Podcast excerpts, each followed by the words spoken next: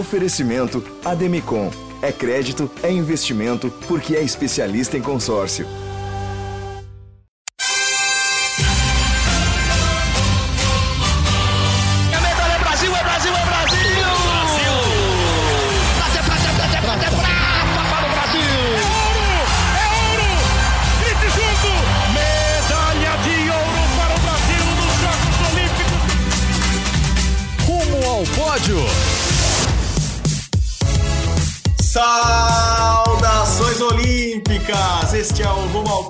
Pódio, podcast de esportes olímpicos da Globo. Eu sou Marcel Merguiz, estou em casa, em São Paulo, terminando este ano olímpico ímpar. Sim, um ano olímpico ímpar, estamos terminando. Estou me recuperando ainda da ceia de Natal, ainda esperando os presentes dos nossos ouvintes e separando aquela roupa nova para o Réveillon. Hoje Terça-feira, 28 de dezembro de 2001, o último rumo ao pódio do ano.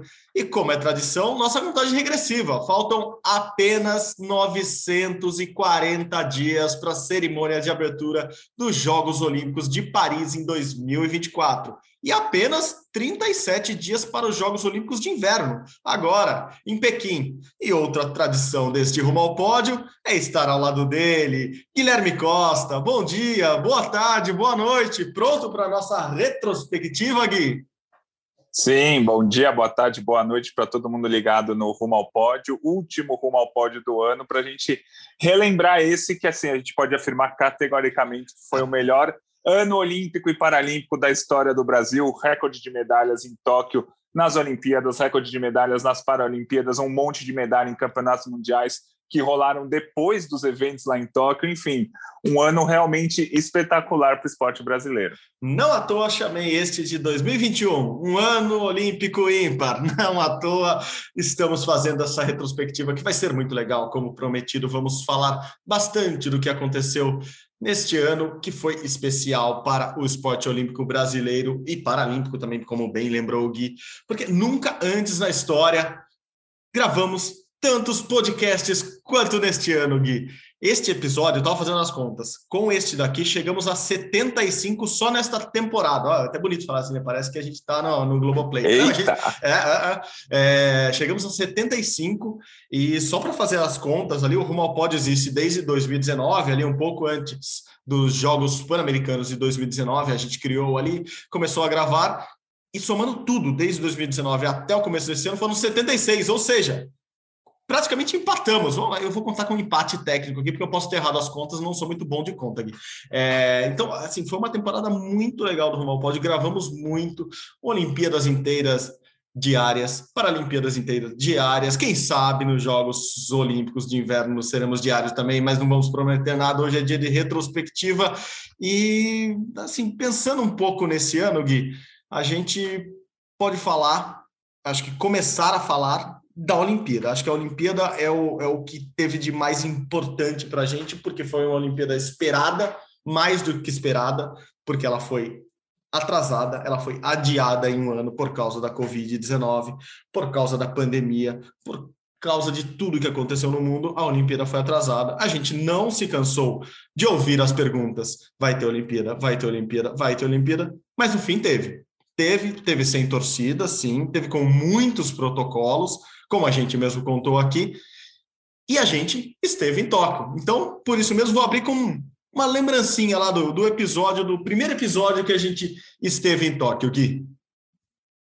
E estamos pertinho aqui, mas ainda sem poder nos ver oficialmente, ainda meio quarentenados aqui no hotel, mas em breve, em alguns dias, a gente vai ser, vai ter a nossa liberdade aqui em Tóquio, no, no Japão. E quando eu sempre abro o podcast falando bom dia, boa tarde, boa noite, agora embolou tudo, porque eu já não sei se é dia, tarde, noite, o fuso horário está complicado, mas estamos no local das Olimpíadas. Bom dia, boa tarde, boa noite. Depende do dia e da tarde e da noite que você está. Na verdade é isso, a confusão é grande. Estamos aqui também há apenas três dias, né, Gui? Por isso ainda estamos na quarentena mais, mais fechada, de trancados no quarto. Na verdade, esses quatro primeiros dias, quatro primeiros dias, segundo os protocolos do comitê organizador, nós temos que ficar nos nossos quartos, nos nossos hotéis. Temos apenas 15 minutos por dia para sair comprar uma comidinha, o café da manhã chega no quarto, claro, a gente tenta buscar nosso almoço nesse tempo rápido. Também podemos pedir o famoso delivery aqui para nos alimentar, mas sempre vale a pena dar aquela volta para tomar um pouquinho de sol enquanto o fuso horário ainda nos confunde. Bom, foi isso. Dias bastante diferentes, uma Olimpíada muito diferente, especial, por que não? É, e assim, hoje, Gui, lembrando daquela Olimpíada, assim, quando você conta para as pessoas, agora que a gente está nessas festas de, de fim de ano, Natal, Ano Novo, a gente está reencontrando algumas pessoas que a gente não via faz tempo, é, o que, que você está contando? Como, qual é a sua principal lembrança, assim, geral das Olimpíadas, antes de falar do, do das conquistas brasileiras, Gui? Eu acho que a primeira coisa é que eu não, eu não consegui, acho que você também não conheceu o Japão para valer, né? por conta do trabalho e por conta da pandemia, a gente foi para o Japão, ficou lá quase um mês, mas não conheceu praticamente nada. Então, acho que a primeira coisa que eu conto é um dia eu vou, um dia eu vou de férias lá para o Japão para realmente conhecer, porque dessa vez não deu para conhecer. A pandemia é, quando a gente viaja a trabalho, a gente consegue trabalhar 12, 14, 16 horas por dia, mas sempre sobra um tempinho, ou para você ir num restaurante legal, ou para você conhecer o ponto turístico principal, ou você faz um almoço de três horas entre dois eventos e consegue ir no, na loja tal, no principal lugar turístico. Em Tóquio, eu não consegui, e pelo que a gente já conversou, você também não conseguiu, Marcelo. Então, acho que essa é a primeira coisa que eu falo. Mas também é, o outro lado é que a gente viu, a gente foi uma das únicas pessoas que assistiu uma Olimpíada ao vivo esse ano, assim, sem público, o que é triste pra caramba, ao mesmo tempo deixou o nosso trabalho mais importante. A gente era os olhos de todo mundo que estava lá, porque não tinha ninguém lá. Não tinha público, tinham poucos jornalistas, então acho que são essas duas coisas que me marcaram nas Olimpíadas. Uma que eu quero conhecer o Japão e a outra que tipo tinha tão pouca gente acompanhando ao vivo que eu me senti realmente um privilegiado. Exatamente, muito, muito bem pontuados os, dois aspectos, Gui. O primeiro, com certeza, eu acho que a gente criou até uma grande expectativa né, sobre o Japão. Enfim, eu nunca tinha ido é, nem a Tóquio, nem ao Japão. Eu até brinco, mais longe que eu tinha ido no, em minhas viagens a trabalho tinha sido a Malásia, então eu fui um pouco mais para lá. É, então, obviamente, durante um bom tempo criamos a expectativa de conhecer o país, de conhecer a cidade. Eu até, contando aqui curiosidades dessa cobertura, que a gente gosta muito de fazer aqui no, no Rumo ao Pódio, eu tinha um, um, um documento, assim, né, salvo na, na nuvem, é, com várias pautas, com várias é, histórias que eu queria contar, com vários lugares que eu queria visitar e mostrar isso nas, nas gravações, só que todos eram presenciais, assim, eram lugares que você tinha que ir para gravar e a gente não conseguiu, né? Então, fiquei com esse, praticamente é um guia turístico, mas de trabalho guardado aqui, sim, quero, quero muito voltar, quero voltar para conhecer de verdade, até quando, nesses papos com as pessoas, eu, eu falo assim, ah, o, o eu gosto muito de comer, já falei aqui, gosto de conhecer bons restaurantes, e o restaurante mais legal que eu vou lembrar do Japão era um que ficava na esquina do nosso hotel, assim, porque era o máximo que a gente conseguia ir. Assim, a gente no, nos primeiros dias ficou quatro dias trancados no quarto, depois tivemos mais 14 dias ao todo, que a gente não podia ir para grandes lugares, né? a gente só podia ir para competição e voltar para o hotel. Então, aqueles 15, 25 minutos que a gente conseguia sair ali do, do hotel, a gente ia para o restaurante mais próximo. E é um restaurante, um restaurante de lamen, o mais gostoso que eu comi na vida, provavelmente. Eu não sei nem se é o melhor de Tóquio, mas era o melhor do meu quarteirão. Então, esse eu vou guardar na lembrança com certeza. E mas foi isso, assim, acho que a vontade de conhecer o Japão fica e essa experiência de poder estar numa Olimpíada, claro que com todos os protocolos, nunca fiz, espero nunca mais fazer tantos testes de Covid quanto a gente fez lá. A gente fazia testes diários, é, não era esse do cotonetezinho no nariz, mas às vezes eu assim, em algumas oportunidades eu fiz dois testes no mesmo dia porque eu fazia o obrigatório que a organização pedia para gente que era num tubinho de ensaio e daí o COB também pediu para gente quando a gente ia para um lugar que era que era a área do Comitê Olímpico do Brasil. Então alguns dias eu fiz mais de um teste de Covid, mas espero nunca mais, acho que no total foram mais de 50 lá. Espero nunca mais ter que fazer tantos testes. Espero que a Covid na próxima Olimpíada esteja muito, muito longe, esteja somente na memória. Mas foram Olimpíadas especiais, não só pelas dificuldades, mas por, como você disse, Gui, estar num lugar que quase ninguém esteve é, eram pouquíssimas pessoas lá, a gente ainda teve o privilégio da, da Globo nos, no, nos levar para essa cobertura, e, e, eu acho que a gente fez uma cobertura é, espetacular, impressionante de um, de um evento que todo mundo acompanhou muito de perto, porque acho que estava com vontade de, de acompanhar mesmo, estava carente dessa, dessa vivência esportiva e estivemos lá, né? Assim, a gente viveu algo que pouquíssimas pessoas na, na vida é, puderam ter ou vão ter a oportunidade de, de viver. Acho que por isso também já estamos nessa expectativa tão grande para Paris. Muito bem, Gui, muito bem lembrado esses dois pontos, mas vamos começar agora de verdade o que importa, as medalhas do Brasil. Ali, o Brasil, dentro das quadras, campos, piscinas, como você disse, foi um recorde de medalhas. Nunca antes na história o Brasil conquistou tantas medalhas, foram 21 ao todo, uma campanha histórica do Brasil. E cada medalhista merece a sua, sua citação, a sua pitada nesta retrospectiva especial. Como sempre, a gente vai chamá-los na ordem da conquista das medalhas, com a narração dos nossos nossos narradores, que infelizmente não puderam ir para toque, mas estiveram aqui. Então, a gente anuncia um a um aqui e vamos com a medalha dele. Depois a gente comenta em cima. Vamos começar com a primeira medalha do Brasil em Tóquio, Kelvin Hoeffler, prata no skate street. É prata! O Brasil é medalha de prata no skate street masculino. Kelvin Hoffler. Do Guarujá para o mundo, Jagger Eaton fica na terceira posição, é bronze. Ainda falta o francês, pode vibrar. A primeira medalha brasileira em Tóquio do skate é de Kelvin. Kelvin Hoffler do Brasil. Bom, Gui, começamos lá em Tóquio é, com uma medalha esperada, porque a gente esperava um desempenho muito bom do skate mas como novidade, né? O skate talvez, acho que eu vou, vou até lançar essa já de cara para você, Gui. O skate talvez seja o grande esporte dessa Olimpíada para o Brasil, né? Eu sei que o boxe conquistou mais medalhas, que a Rebeca da ginástica foi a grande estrela, mas o skate como esporte, pela estreia numa Olimpíada, talvez tenha, chamado a atenção e talvez tenha conquistado o coração de, de todos os brasileiros muito por causa disso, né, Gui? Isso, e o skate também foi eu não vou dizer uma loteria, mas é, eu que adoro fazer as projeções, é, tivemos muitas surpresas, tanto para os brasileiros quanto para os estrangeiros. Então, por exemplo, essa prova, o skate street masculino, que o Kelvin foi prata, a gente colocava ele como candidato ao pódio, não como favorito. O Kelvin tinha sido quarto no Mundial de 2019, quarto no Mundial de 2021, ele era o quarto colocado do ranking. Então, assim, na teoria, ele não era um favorito à medalha, ele era um candidato à medalha mas o Naja Houston, que era heptacampeão mundial, ficou fora do pódio.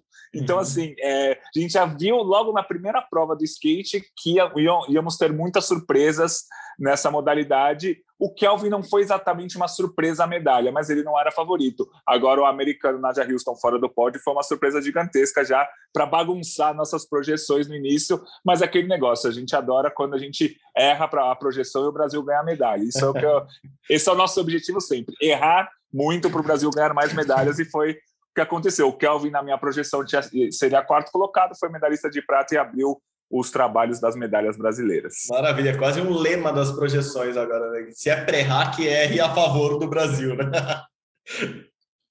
maravilha, maravilha. E eu tava, eu, eu fui no que poderia ter sido a primeira medalha, e claro que foi uma decepção ali, porque eu fui na prova da, da Nathalie Morhausen, da, da esgrima, e, e havia uma grande expectativa ali, a gente tinha preparado uma grande cobertura para a possível medalha dela, e ela caiu logo na no primeiro combate, né? Ela jogou contra a italiana, perdeu e já foi uma, um, aquele banho de geografia, aquele banho de realidade olímpica que a gente está acostumado, mas quando você está lá e espera tanto por isso, é, você se decepciona ali, até uma, uma pitada aqui de, de atualização. É, falei com a, com a Nathalie, que está no Brasil neste, neste final de ano, e ela não garante que vai para a Olimpíada de, de Paris 2024, ainda não confirma, não crava, mas está treinando para isso. Diz que está postando menos nas redes sociais os treinos dela, está treinando mais quietinha ali, mudou de técnico, mudou, a comissão técnica dela mudou, é, algumas mudanças pessoais na vida dela, mas eu acho o sentimento de quem conversou com ela que ela vai, porque a Olimpíada é em casa, 2024 é em Paris, onde ela mora. Então, Nathalie, que era a nossa primeira chance de medalha em Tóquio, não foi. Agora, quem sabe, em 2024 a gente paga essa conta com a esgrima brasileira. Mas continuamos aqui nas medalhas de Tóquio 2021. A segunda medalha foi a medalha do carisma dela, Raíssa Leal, a fadinha, prata Cara, a Raíssa merecia um prêmio especial nessa Olimpíada. Eu sei que ela ganhou muitos prêmios depois da Olimpíada, mas é, é, é, um, é um, destaque à parte, né? Assim, ela acho que definitivamente conquistou o coração da, das pessoas. Claro que o fato dela ter 13 anos, ter sido a medalhista olímpica mais nova da história do Brasil, pesa muito a favor dela, mas o carisma dela lá, tudo que ela representou, acho que transformou a Fadinha numa personalidade no, no Brasil, né, Gui? É, eu acho que ela foi um dos grandes nomes do esporte olímpico brasileiro esse ano, apesar de não ter sido medalha de ouro, né? Foi medalha de prata. O Brasil teve sete ouros, mas essa prata realmente é, paralisou o Brasil por vários motivos, né? Além do skate ter virado uma febre aqui no Brasil, como você falou durante as Olimpíadas, a prova dela foi num, no horário de Brasília, né? Foi num sábado à noite durante a pandemia, então não tinha muita gente saindo, estava todo mundo em casa, todo mundo com a sede de medalha, todo mundo já empolgado. Na verdade, perdão, foi num domingo à noite para quem estava aqui no Brasil. Então, ninguém estava saindo muito de casa, era pandemia, é, a gente estava, o público estava aprendendo sobre skate, ela foi lá ganhou a medalha de prata com só 13 anos de idade, e voltando a falar da, da maluquice que é o skate, de tantos favoritos que uns conquistam, outros não. A gente sonhava com pelo menos duas medalhas nessa prova, mas a Pamela Rosa, que era campeã mundial, né, tinha sido campeã mundial em 2019, é, competiu machucada, não conseguiu ir para a final. Então, o que poderia ser um pódio duplo ou até triplo, porque tinha a Letícia Buffoni, que era uma, uma atleta de muito currículo também, veio só, entre aspas, uma medalha de prata da Raíssa. Mas, assim, é impressionante como ninguém saiu triste, assim. Foi uma medalha de prata que foi muito mais comemorada. A gente meio que esqueceu. Ah, a Pamela podia ter ganho? Podia. A Letícia podia ter ganho? Podia. Mas a medalha da Raíssa fez a gente esquecer qualquer possível decepção que a gente teria com essa prova. Então foi muito legal a Raíssa ali garantindo essa, essa medalha do Brasil.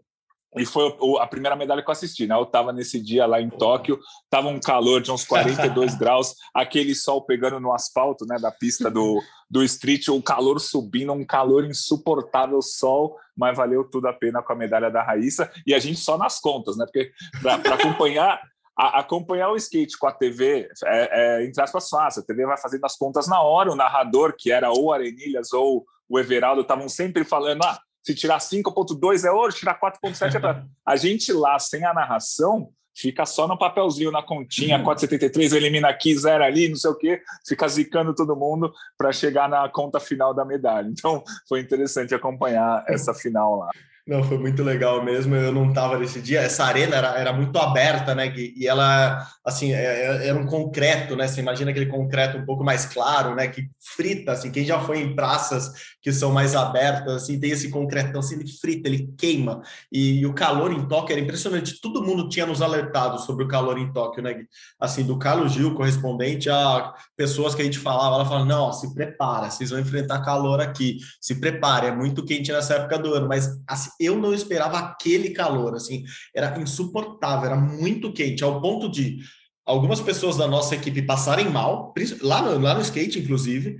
É, as pessoas às vezes chegavam para as provas, a gente tinha que fazer aquela medição de temperatura, né, para entrar nas arenas.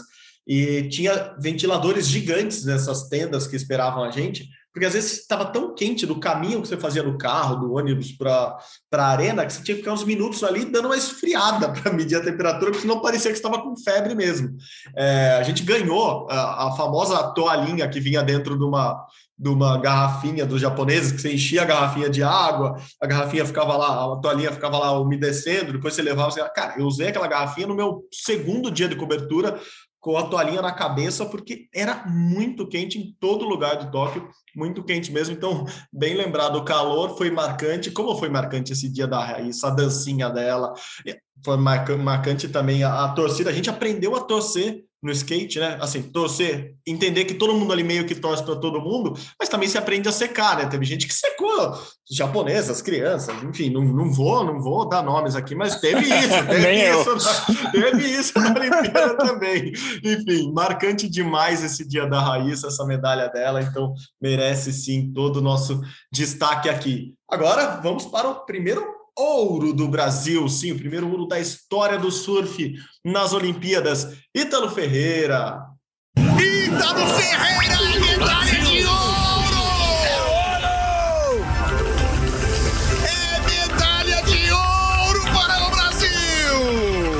Bog, Ítalo brilhou muito e aqui também vou lembrar o não foi só o primeiro ouro, foi o primeiro dia que eu chorei bastante vendo alguém não estava lá na praia, mas vendo o Guilherme Pereira, nosso repórter queridíssimo, que vai ser correspondente lá em Paris para os Jogos de 2024, chorando na entrevista comigo, não tinha como não chorar também. Então, esse foi pelo que eu lembro, o primeiro dia que eu chorei bastante nas Olimpíadas de Tóquio, Gui.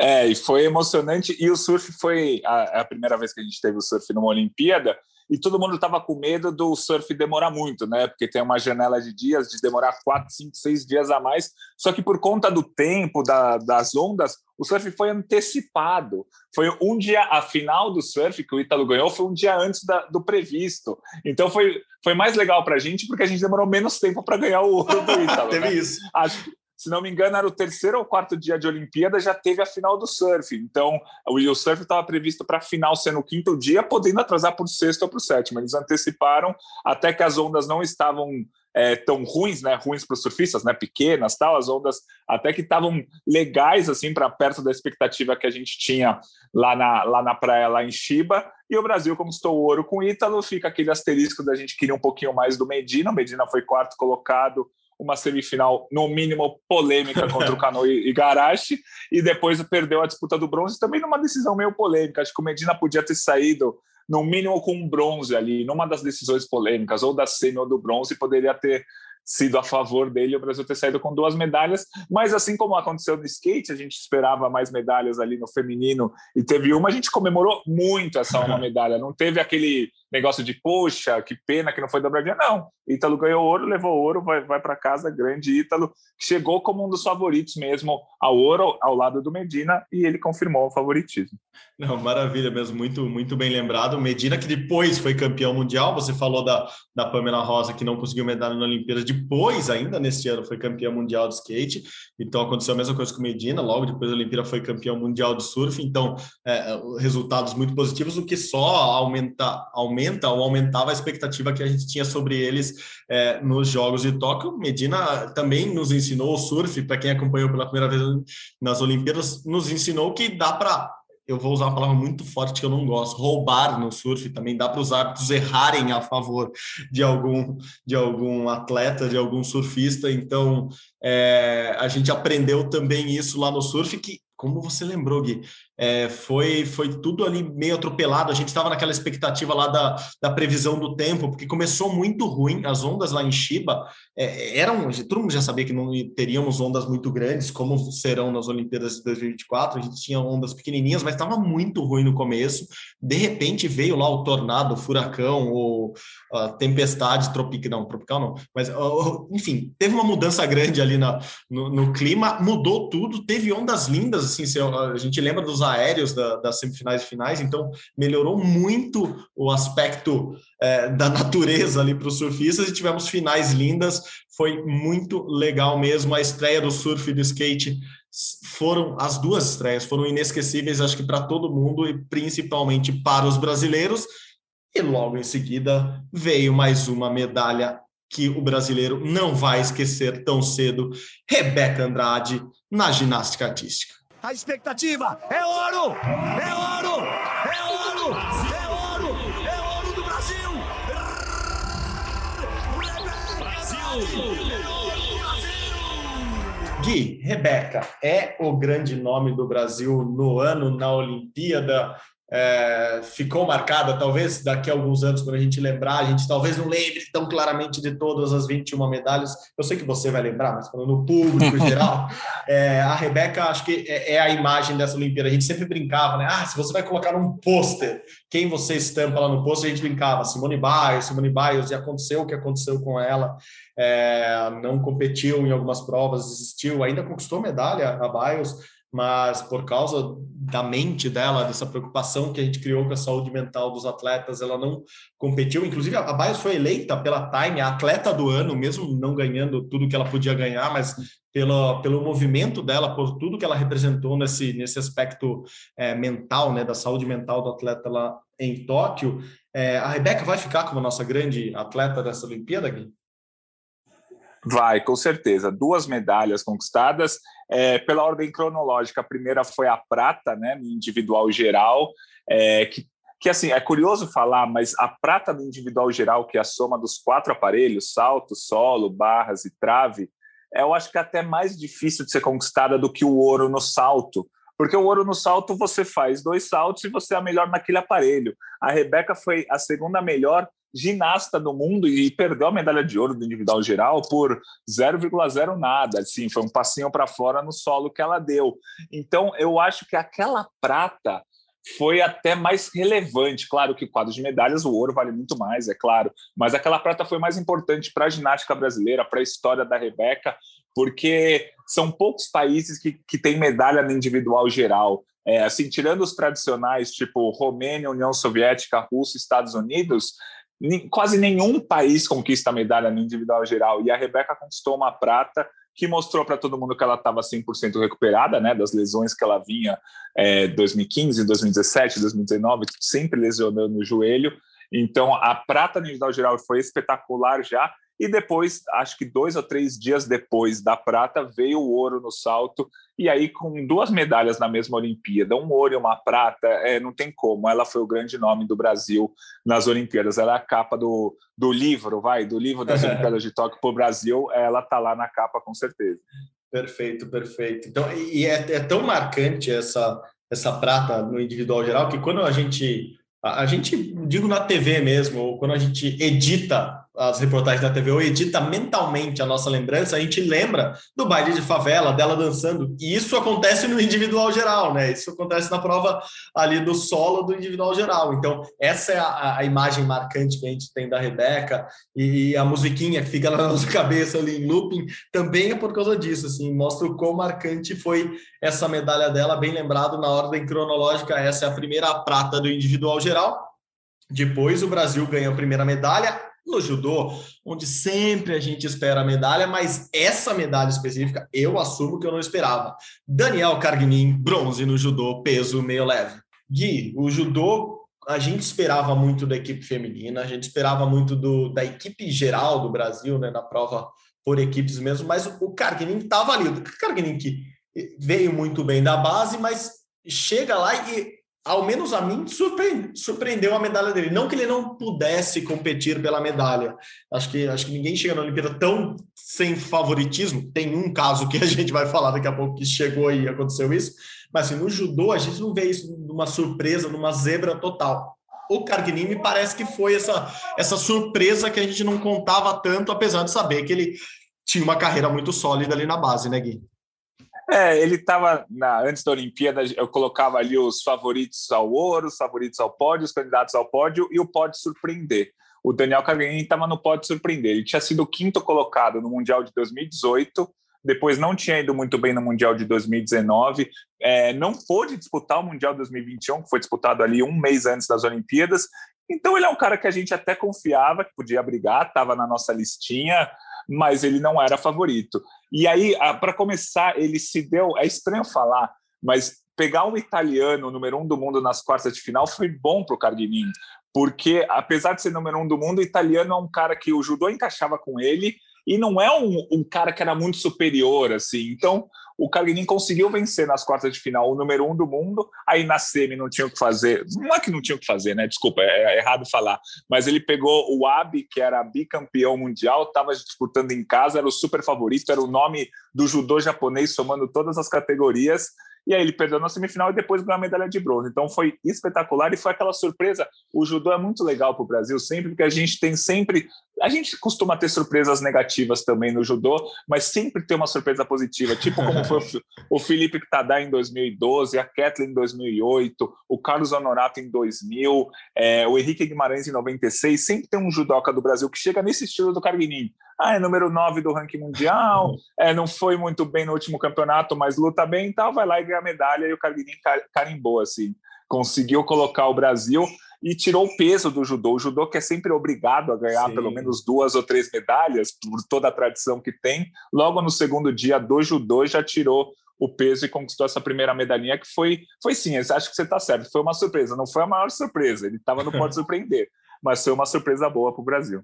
Não, e o judô acompanhei de perto nesse, nesse início de Olimpíada, e assim, a primeira coisa, acho que a destacar é, é, é, estar no, no Budokan, né? Assim, estar no templo do judô, onde o judô nasceu. É, foi uma pena ele não estar cheio, porque ele é gigantesco, assim, uma, ele, ele, ele é menor, assim, ele não tem essa cara de ginásio largo, ele é, ele é para cima, né? Ele é quase uma torre, então ele tem um aspecto imperial, assim, tem, tem, tem todas as características legais para se assistir uma, uma luta de judô boa, com grandes lutadores, foi o que aconteceu lá, o tatame era lindo, é, foi só uma pena não ter torcida, né? Apesar dos atletas estavam lá, tinha muita imprensa sempre no, na arena de judô, lá no Budokan, então o lugar era espetacular, fica dentro de um, de um jardim, do lado do, de onde fica o imperador lá japonês. Então, assim, primeiro a impressão era sempre essa, assim, de estar num, num templo mesmo, de estar num lugar especial. E, e, e o Brasil, assim, um resuminho, da, até ali a Mayra, que a gente vai falar daqui a pouco, o Brasil estava num, num, lamento ali no judô, né? Era, eram lutas perdidas é, por muito pouco, ou então é, você via muito judoca brasileiro saindo chorando e pedindo desculpa e criou uma expectativa assim ruim assim naquele momento de tipo, caramba, o judô brasileiro precisa de mais, pode mais e a medalha do Carguinin já começou a tirar esse peso que o Gui falou, acho que de todo mundo. Daí fomos, saímos do esporte já tradicional com medalhas, fomos para outro esporte que começa também a ter uma grande tradição de medalhistas, por que não? Com uma surpresa, bronze na natação, nos 200 metros livre. Fernando Scheffer, que estava. Esse eu não lembro da sua lista, assim, de verdade. Cara, eu lembro do Pode Surpreender. O Scheffer estava no Pode Surpreender ou 200 metros livre? Apesar da tradição do Brasil, com Gustavo Borges, era uma prova que a gente não estava assim naquela expectativa tão grande. Então, ele estava no Pode Surpreender também, o Fernando Scheffer. Estava é, assim no meu radar porque os 200 metros livre é uma prova muito tradicional, mas que está sem dono. Assim, a gente até falava, nem só eu, mas é, os especialistas, os técnicos, diziam os 200 metros livre no mundo não tem dono, não tem aquele cara que é o super recordista mundial, bi, tri, tetracampeão mundial, não. Cada mundial acontecia uma coisa, nenhum atleta tinha um tempo muito superior, então tinham 10 atletas entre 1 minuto e 43 e 1 minuto e 44. E o Sheffer estava nesse grupo. O Sheffer tinha na carreira 1 minuto e 44 como o melhor tempo, então ele estava na briga. Aí ele se classifica com o oitavo tempo para a final, e aí aquela tem uma frase na, na natação que os atletas falam: me dê uma raia que eu te dou uma medalha. Então, assim, me bota na final. Pode ser na raia 1, que é, entre aspas, a pior, né? Que passa com o pior tempo na, nas eliminatórias vai para 1, deixa eu nadar a final que eu garanto uma medalha. E foi mais ou menos o que aconteceu com o Sheffer. Ele nadou muito bem a prova dos 200 metros livre e fez um negócio que falta um pouco para os brasileiros nesses últimos anos. Ele fez o melhor tempo da carreira numa final olímpica e você uhum. conquista uma medalha. Quando você tem um nível alto, você conquista uma medalha fazendo o melhor tempo da sua vida na final olímpica e foi o que aconteceu. Ele conquistou a medalha de bronze, foi foi muito legal e assim, nesse dia do bronze eu estava até no judô, né, que foi o dia da derrota da Kathleen, eu estava no judô, mas eu estava no celular vendo ali o ao vivo da natação. E aí eu vi pelo celular a medalha de bronze do Sheffer, foi realmente é, muito legal, muito emocionante. E, e não foi, foi de uma forma surpreendente. Ele estava no pódio surpreender, mas a gente sabia que ele poderia ganhar a medalha. Então foi foi legal. E assim como aconteceu no judô, foi um alívio para a natação já ganhar essa medalha. A natação que vinha de um 2016 sem nenhuma medalha na piscina, né, nas provas de piscina, em 2020, ali no terceiro ou quarto dia, já ter essa medalha para deixar um pouco mais leve para os outros atletas. Tanto que o Brasil ganhou outra medalha também, que a gente vai falar daqui a pouco na piscina. Exatamente. Duas lições de Fernando Scheffer e da natação neste, nesse dia. A primeira, você disse muito bem, é, estar na final, isso vale para o atletismo, isso vale para todos os esportes ali. O importante, como você conquista uma medalha olímpica? Estando na final, não tem outro jeito, você tem que chegar lá para conquistar. E a outra é isso, fazer o melhor resultado. A gente viu muitos desempenhos do Brasil piores do que em outras competições na, na Olimpíada, então gente que não que chegou na Olimpíada e não conseguiu fazer o melhor da carreira lá, o melhor da temporada, no mínimo lá. E essa é outra lição que a gente tira desta medalha de Fernando Scheffer. A gente vai para outra medalha agora, mas numa medalhista repetida, porque na sequência, na noite do outro dia, veio a medalha de Rebeca Andrade na ginástica artística, agora no salto, o ouro dela. Então, como é a Rebeca, ela merece duas vezes ser citada aqui, duas narrações de Rebeca, agora o ouro no salto com ela. Rebeca Andrade, do Brasil, é ouro! que você falou da, da, da medalha do chefe que você viu no celular, essa da Rebeca a gente viu, a minha equipe estava voltando do, do Budokan esse dia à noite, bem tarde, a gente viu a medalha dela também, olhando no celularzinho ali, todo mundo torcendo junto. Foi muito engraçado, porque foi dentro de uma van, umas quatro, cinco pessoas ali em cima do celular tentando ver a prova da Rebeca, foi emocionante, foi muito legal. Foi, foi muito legal. E assim, a gente já esperava, depois do que ela fez nas eliminatórias, a gente já esperava a medalha de ouro dela é, no salto, né? Assim, ela passou com uma nota muito boa. Se ela não errasse, a gente tinha uma noção que ela seria no mínimo prata. É, e aí chegou, e, e, foi um momento muito interessante da Olimpíada, porque já estava ali no sexto ou sétimo dia das Olimpíadas, e aí a gente já começa a fazer conta, projeção, ah, o Brasil está indo bem, o Brasil está indo mal, tal. E aí, sei lá, cinco minutos antes do ouro da Rebeca, a Agatha e a Duda tinham sido eliminadas no vôlei de praia. Então eu estava num momento decepcionado, né? Você, eu que acompanho toda a Olimpíada, acho que todo uhum. mundo, né? Eu tinha acabado de ver o Brasil perder no vôlei de praia a maior chance de medalha que tinha. Passou cinco minutos, começou a final da Rebeca, a Rebeca foi ouro. Então, uhum. mostrou um pouco do que é a montanha russa de uma Olimpíada e foi um ouro espetacular da Rebeca, mostrando que ela seria o, melhor, o maior nome do Brasil na Olimpíada e talvez é, talvez ela tenha sido o maior nome da ginástica feminina nas Olimpíadas, por tudo que aconteceu com a Simone Biles que você falou. Então, acho que ela não é só mais uma estrela do esporte brasileiro, ela já é uma estrela da ginástica, por todo o carisma, por tudo que ela fez e, e por todas as conquistas. Depois, meses depois, ela foi campeã mundial. Enfim, acho que ela já está sendo uma estrela internacional da ginástica, não é só uma estrela brasileira, não. Não, com certeza. É, falamos da Bios aqui, a própria Bios reconhece isso e, e parabeniza e fala que, que a Rebeca é o futuro, é, é, o presente, mas também é o futuro da ginástica. Falei do Budokan, voltamos para lá, então voltamos para o judô e esse dia também, assim, me despedacei chorar ali no Budokan. Mayra Guiar, bronze no judô no meio pesado. Essa conquista na Mayra foi, foi, foi muito legal mesmo, por tudo que a gente sabia que ela tinha passado para chegar lá, o que depois ela conta, assim, a Mayra treinou, fala que seriamente um mês para a Olimpíada, assim, depois de todas as cirurgias, operações, recuperações e tudo que ela sofreu na, na carreira, ela chega e conquista a primeira a mulher, a primeira atleta a conseguir três bronzes seguidos em três Olimpíadas pelo Brasil. Então, é, uma medalha histórica foi muito legal, foi muito emocionante esse dia. E, e a Mayra, com certeza, vem, vem para mais agora em, em 2024, mas definitivamente marcou seu nome na história nessa Olimpíada de Tóquio. É, e foi muito legal a medalha dela. Todas as medalhas, acho que a gente vai falar que foi muito legal.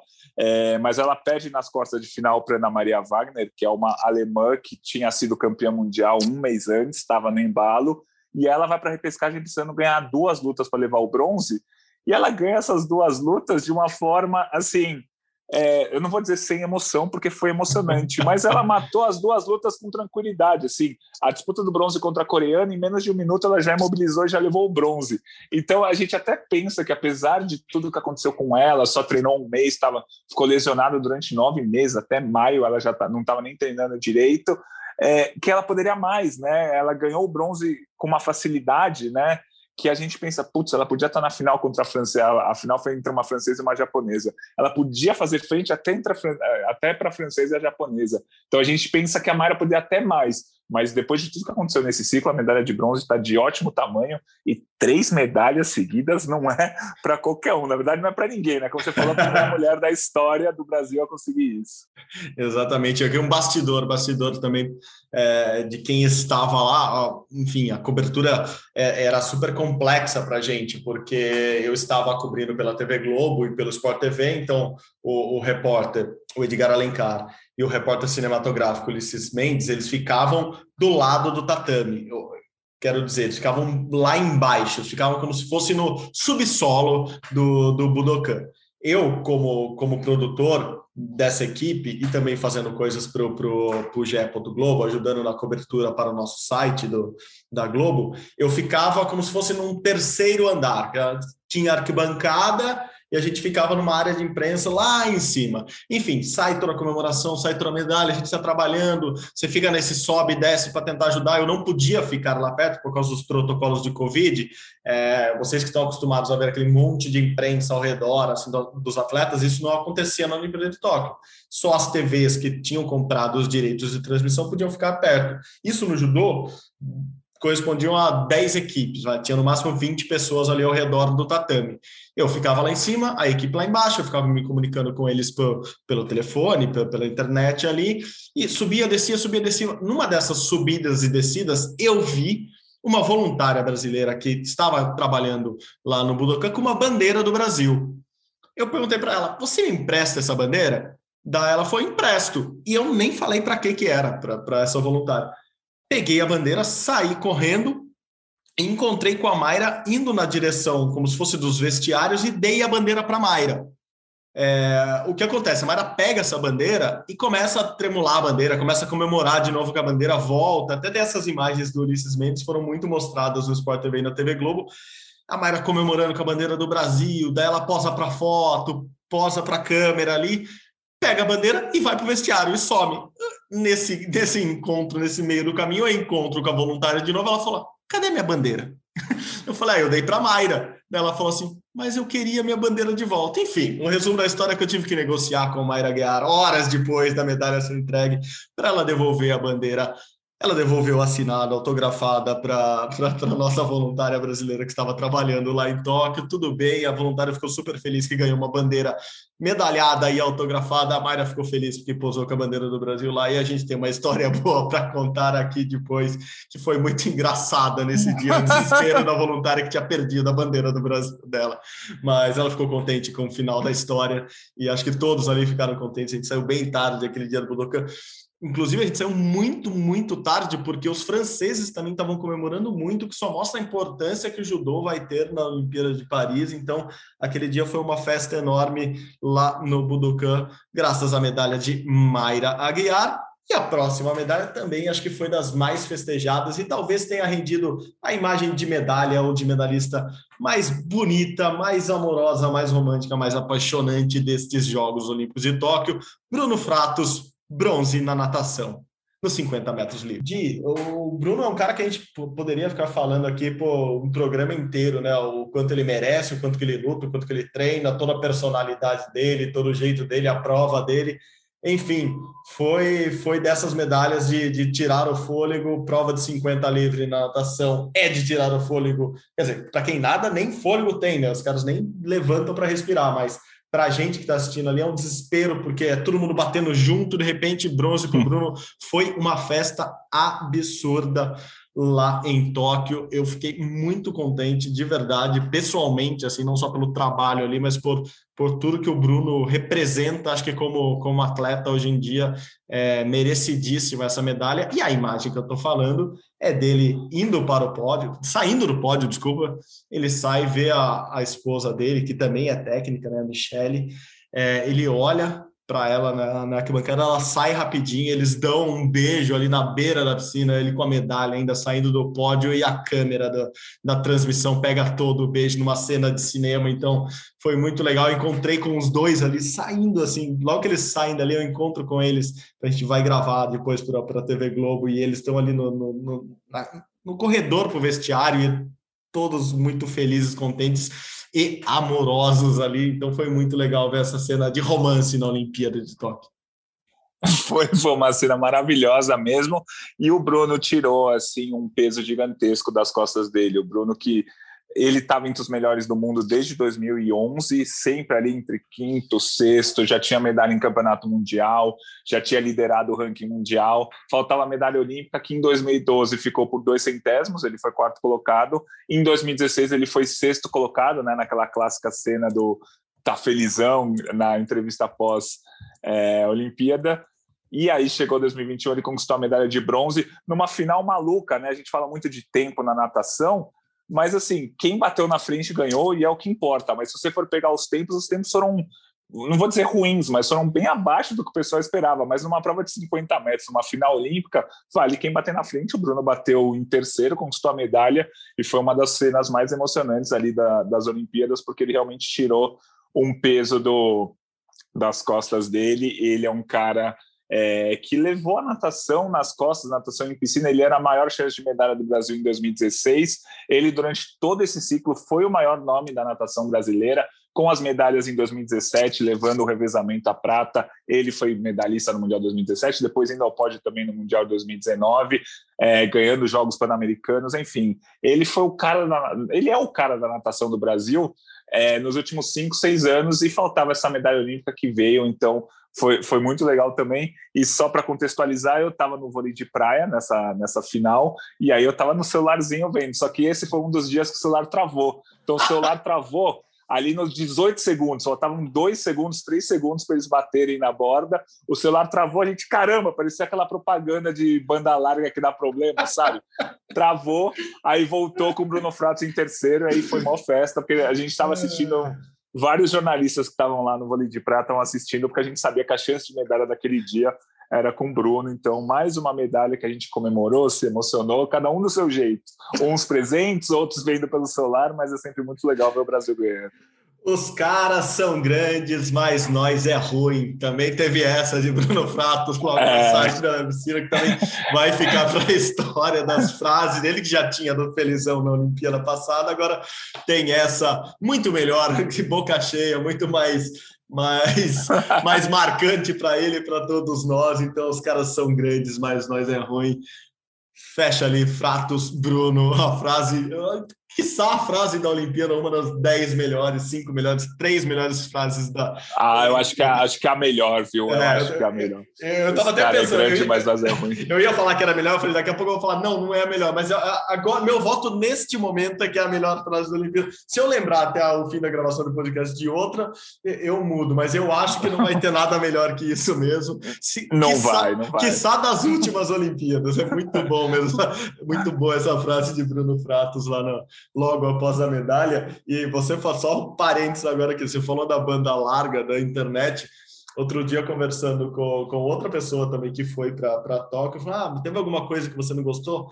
Falou assim: a minha maior decepção em Tóquio foi com a banda larga do celular. Eu jurava que ia ser um 8G, um 15, 16G, ia funcionar em tudo quanto é lugar, e era uma porcaria a banda larga dos celulares lá em Tóquio. Então, fica, fica a lição aí, a, expectativa e a realidade também nisso é, fez, fez a diferença para a gente tivemos muitos momentos de travadas no celular lá durante a cobertura em Tóquio. Quem não travou, e daí, eu, por isso que eu falo, eu estou tomando cuidado que eu falo aqui na, nessa retrospectiva, porque eu sei que daqui a alguns segundos eu posso mudar de ideia. Lá em cima eu ia falar, ah, o Carguinin foi a mais surpreendente. Não, não. Teve uma medalha que surpreendeu todo mundo nessa Olimpíada. Laura Pigossi, Luiz Stefani, bronze no tênis nas duplas femininas. Gui, esse dia é, é assim, eu não sei nem o que dizer, assim, porque foi tão absurdo. E esse dia foi agora eu que estava no celular lá vendo e assim eu era inacreditável, porque por várias vezes, assim, eu, você quase deixava de ver a partida, falando, ah, tá, não vai dar, pô, que pena, mas que ótimo, fizeram uma semifinal olímpica. A gente adora a Laura e a Luísa. A Luísa tá num ano espetacular, fez uma temporada fantástica. Mas assim, é inacreditável o que elas conseguiram. Assim, a primeira medalha da história do tênis brasileiro veio do lugar mais improvável, as duplas femininas. O Brasil que não investe em tênis feminino, que não tem, eu ia falar, não tem tradição, tem Maria Esther Bueno, tem uma tradição antiquíssima, apesar de ser a melhor tradição do mundo, mas assim, a gente nunca esperaria essa medalha, elas foram lá e conquistaram. Então, é, elas sim, assim, toda hora que a gente puder, eu vou falar parabéns, Laura, parabéns, Luísa, vocês fizeram algo histórico para o tênis, para o esporte olímpico brasileiro. É, foi assim, além de ser a medalha mais surpreendente do Brasil em Tóquio, isso com certeza, sem dúvida nenhuma, até faço a meia-culpa total em todos os termômetros olímpicos, em todas as projeções que a gente fez antes, eu não colocava elas nem como pode surpreender. Mas não tem porque, como, assim, não tem como. É... Se você colocasse, a gente ia falar, Gui, peraí, leva, vamos lá, vai, peraí um pouquinho, calma. É, não era uma dupla, assim, não existia a dupla, assim, e não é demérito, a gente não tá falando que elas são ruins, que elas não jogam, isso, elas não exato. existiam como dupla até então. É, não, e assim, todos os fatores, elas descobriram que se classificaram para a Olimpíada faltando cinco dias para a cerimônia de abertura. Uma estava no Cazaquistão, a outra estava na França, se não me engano. Elas tiveram que pegar voo para o Japão, que é tipo 10, 12, 14 horas ali de onde elas estavam. Teste para Covid, chegada na Olimpíada, tumultuada. É, estreando, elas estrearam contra a cabeça de chave número 7. Elas tinham jogado juntas uma vez na carreira. A Luísa tinha se recuperado no apendicite um mês antes, ela não jogou é, Roland Garros, se não me engano, ou Wimbledon, não lembro qual dos dois, por conta de uma apendicite. então, assim, tava tudo, tava tudo levando a crer que ia ser, e elas iam jogar a Olimpíada, perder ali na primeira, segunda rodada, estaria de ótimo tamanho. A Luísa ia seguir o ano dela nos torneios de tênis, a Laura também, mas não, o que elas conseguiram foi espetacular. Assim, eu, eu, eu até fiz uma pesquisa na minha memória e depois eu fui pesquisar em jornais dos anos 40, 50, 60, 70. É, eu acho que foi a medalha mais surpreendente da história do Brasil. Com certeza da história que eu vi, que é desde 96, assim, que está na minha lembrança. Eu nasci em 88, mas 92 eu não lembro de quase nada. 96 é com certeza a medalha mais surpreendente que eu já vi na história do, do Brasil. Então foi espetacular. E assim, a forma que foi, salvaram quatro match points, tava 9 a 5, elas viraram para 11 a 9, tipo, foi um negócio espetacular. Então, é, foi a medalha mais surpreendente e que mudou o status delas. As duas, a, a, Luísa, a Luísa virou top 10 do ranking mundial, ela saiu da Olimpíada, ganhou dois torneios, foi semifinalista do US Open, só não conseguiu mais coisa porque ela lesionou o joelho. E a Laura saiu das Olimpíadas, está na melhor fase da carreira dela, tá entrando no grupo ali, tá chegando perto das 100, 150 melhores do mundo em simples, porque a Laura nem duplas costuma jogar, tá? Ela é, ela é especialista em simples, foi lá e ganhou a medalha em duplas. Então, pode ser, é, com certeza foi um divisor de águas para o tênis brasileiro, para o tênis feminino brasileiro e para as duas atletas. Ah, com certeza da, das Olimpíadas modernas, que a gente vai falar daqui, assim, desde que existe TV cobrindo, desde que a internet está aí, desde que a gente acompanha de perto, é, eu acho que nada foi tão surpreendente, porque a gente vai falar das Olimpíadas lá no começo, quando o Brasil começa a participar em 1920,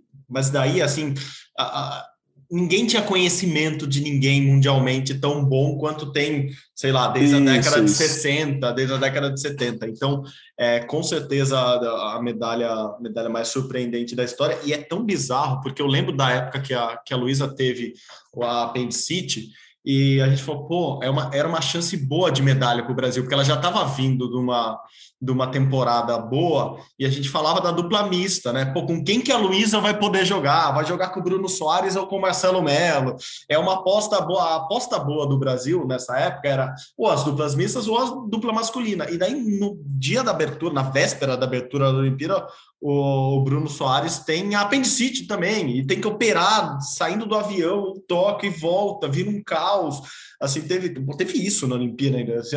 Eu lembro de ter, eu falei com ele acho que dois dias depois da operação, um dia depois da operação, lá em Tóquio ainda, e assim, pô, um lamento, assim, pô, era a chance do Brasil conquistar uma medalha, o Bruno empolgado, e de repente veio a medalha com as meninas, com a Laura e com a Luísa, assim, espetacular aqui, que história, que, que lição, né? A gente tá falando que a Olimpíada dá lições, essa é uma lição daquelas que, tipo, ó, não desista, você tá lá, se você falou lá, me dá uma raia que eu trago a medalha, você me dá uma chance de estar na Olimpíada que eu vou buscar essa medalha, eu vou buscar esse pódio, então, de novo, parabéns, Laura e Luísa, e por falar, falar em dupla, e essa daqui é espetacular, que também com certeza absoluta, já está na história olímpica do Brasil e do mundo, na história olímpica mundial.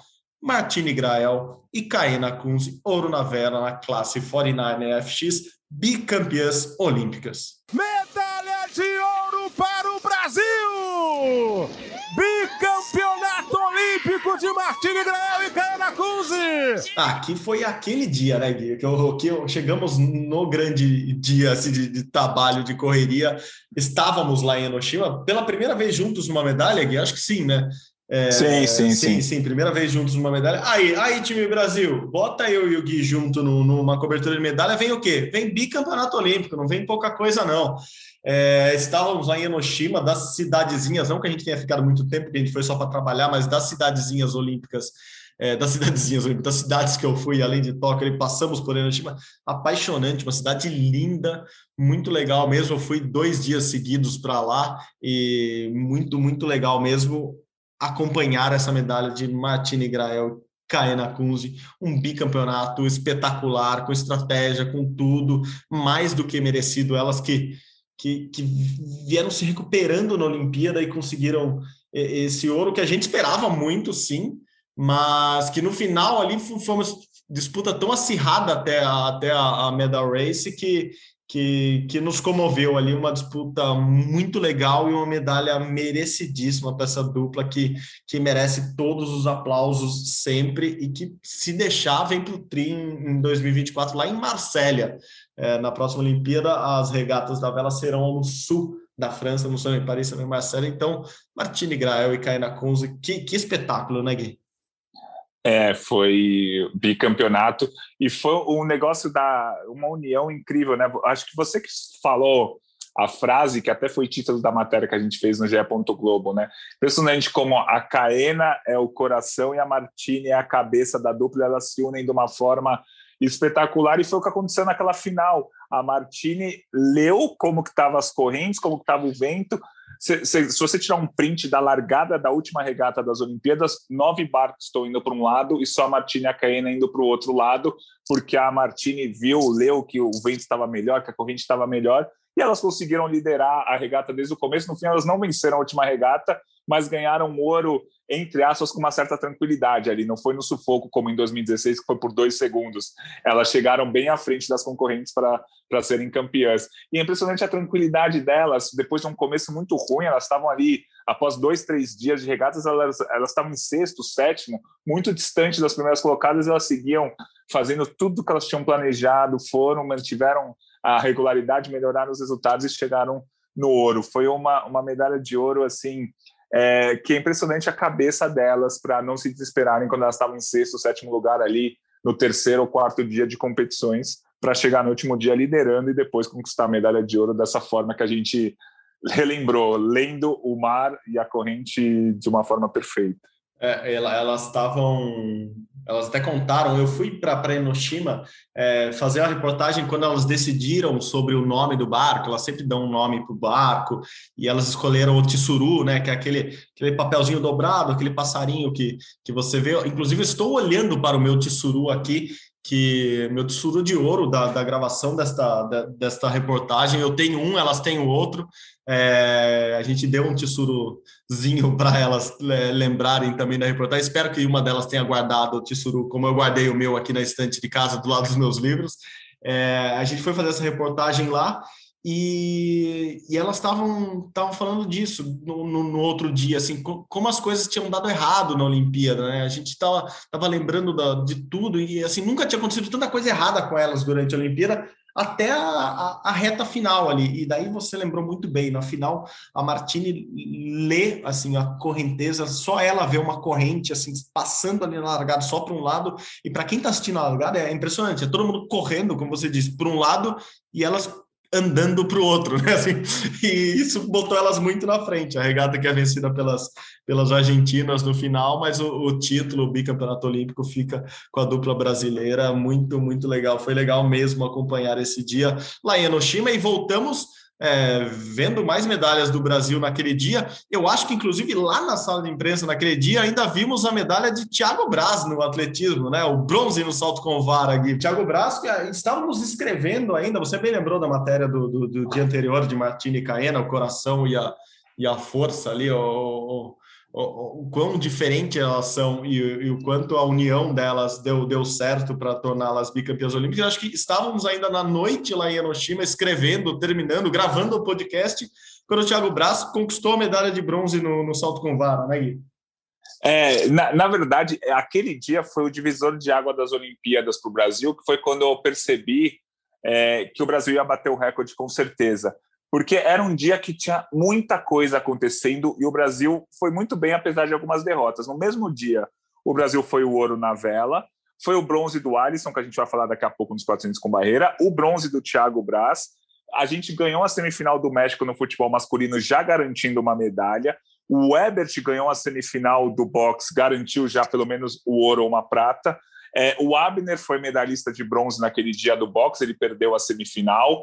E aí o vôlei de praia perdeu um jogo que fez naquele dia e o Isaquias não conquistou a medalha de duplas naquele dia. Então, o Brasil, de sete ou oito medalhas que podia conquistar, conquistou cinco. Foi um negócio muito bom. Aquela, aquele dia foi que eu comecei a fazer a conta. Falei, ó, agora é só.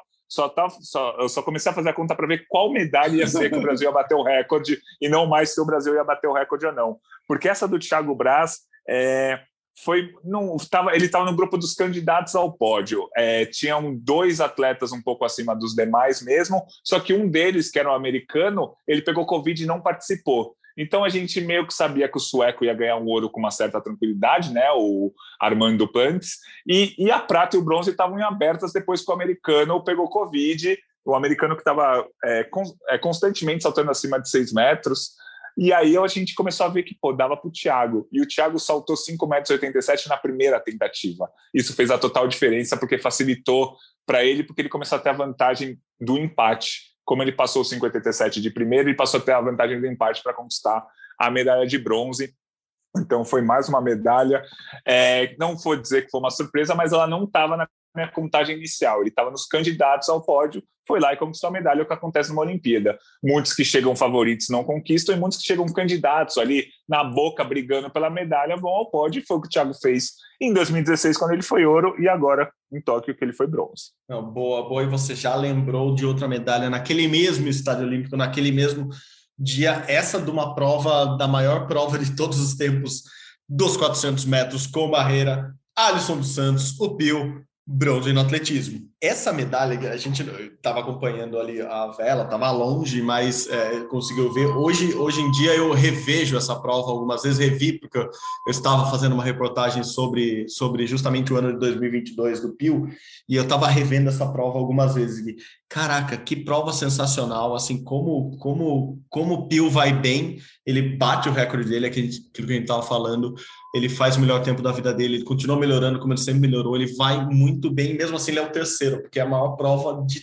todos os tempos, porque tem um americano, o Ray Benjamin, e, e, um, e um louco, que o Varvon, o Carsten Varvon, que corre que igual um retardado, que é um dos maiores atletas de todos os tempos, e o Pio faz história mesmo assim. Então é, é para lembrar para sempre, né? Até vou ficar com isso na memória, nessa mesma reportagem que eu tava, que eu tô gravando com, com o Alisson, o Jorge Bichara, do diretor de esportes, o qual eu posso contar aqui porque ele tá, a entrevista dele tá na tá, vai entrar numa reportagem que, que vai ao ar no Esporte Espetacular, ele fala o Pio, o desempenho dele é tão bom que a gente considera o desempenho dele como se fosse de um medalhista de, de ouro porque o que ele fez lá é, é, acima do que todo mundo podia esperar, ou é o que todo mundo esperava, o melhor tempo, a melhor prova, um desempenho espetacular. Então, o próprio Kobe considera essa medalha do Pio no nível dos ouros que o Brasil conquistou lá, Gui. É, é que o tempo que ele fez, ele fez 46 e 72. É, ele seria, se não contar os dois vencedores dessa prova, é o quarto melhor tempo da história da, dessa prova dos 400 metros com barreira. Ele quase bateria o recorde mundial que não antes da, da dessa final. Então, realmente foi um desempenho de medalha de ouro. O Bichara está totalmente certo.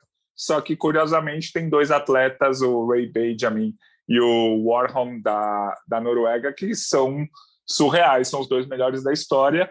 E o Alisson conquistando essa medalha de bronze, só para a gente ter um, uma noção, ele começou 2021 com o melhor tempo dele sendo 48 e 28. Em sete meses, ele melhorou um segundo e cinco décimos, um segundo e meio, numa prova de 400. É um negócio é, astronômico, é um negócio de outro mundo. É, é, o que ele fez nessa temporada foi algo surreal, melhorar um segundo e meio, e, e isso deixa, como ele ainda é muito jovem, isso deixa a gente pensando que, pô, para 2022 ou 2023. Ele ainda está em ascensão, ele ainda não estagnou, então acho que ele pode melhorar esse tempo e começar a brigar mesmo com Ray Benjamin com, e com Caster Warham, até para ser campeão mundial esse ano, e claro, já com a cabeça em Paris 2024. Ah, eu acho que é, é, agora é isso. Sim, o, obviamente, o Pio vai melhorar, vai melhorar ano a ano, ele é muito novo.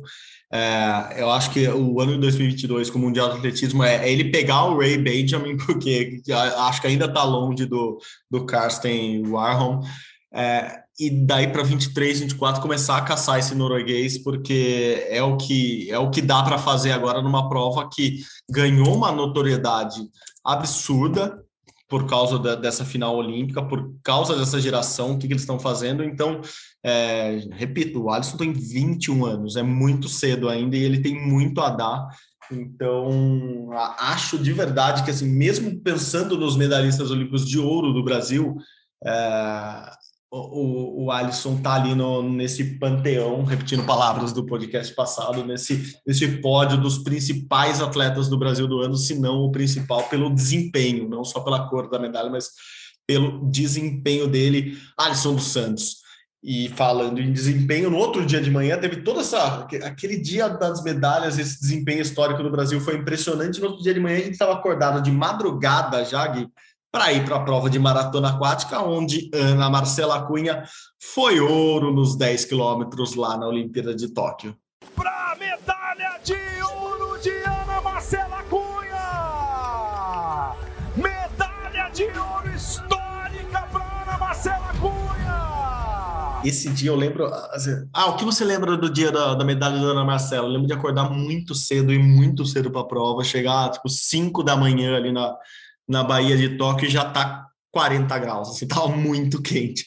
E, tanto que os atletas mesmo falaram depois que parecia que estava nadando numa panela, né, com água quente, assim, porque era muito quente, a prova foi muito desgastante e o desempenho da Ana Marcela para ser campeão olímpico foi espetacular, assim. É, vi muita gente comentando que nunca tinha acompanhado uma prova de maratona aquática ou nunca tinha acompanhado com tanta torcida, com tão, tanto afinco, porque o desempenho da Ana Marcela foi realmente extraordinário. Ela e os peixinhos pulando do lado dela lá em Tóquio ficarão na memória para sempre, Gui.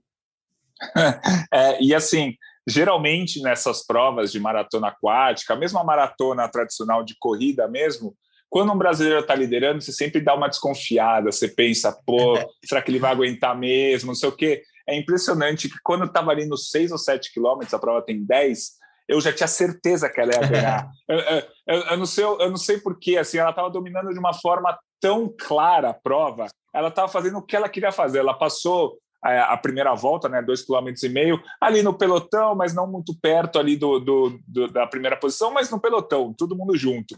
Aí depois ela pulou para o pelotão da frente com três ou quatro atletas. Aí ela já estava, você via que ela estava nadando tranquila e estava liderando a prova. Você fala, pô, se ela está tranquila e liderando, imagina quando ela acelerar mesmo.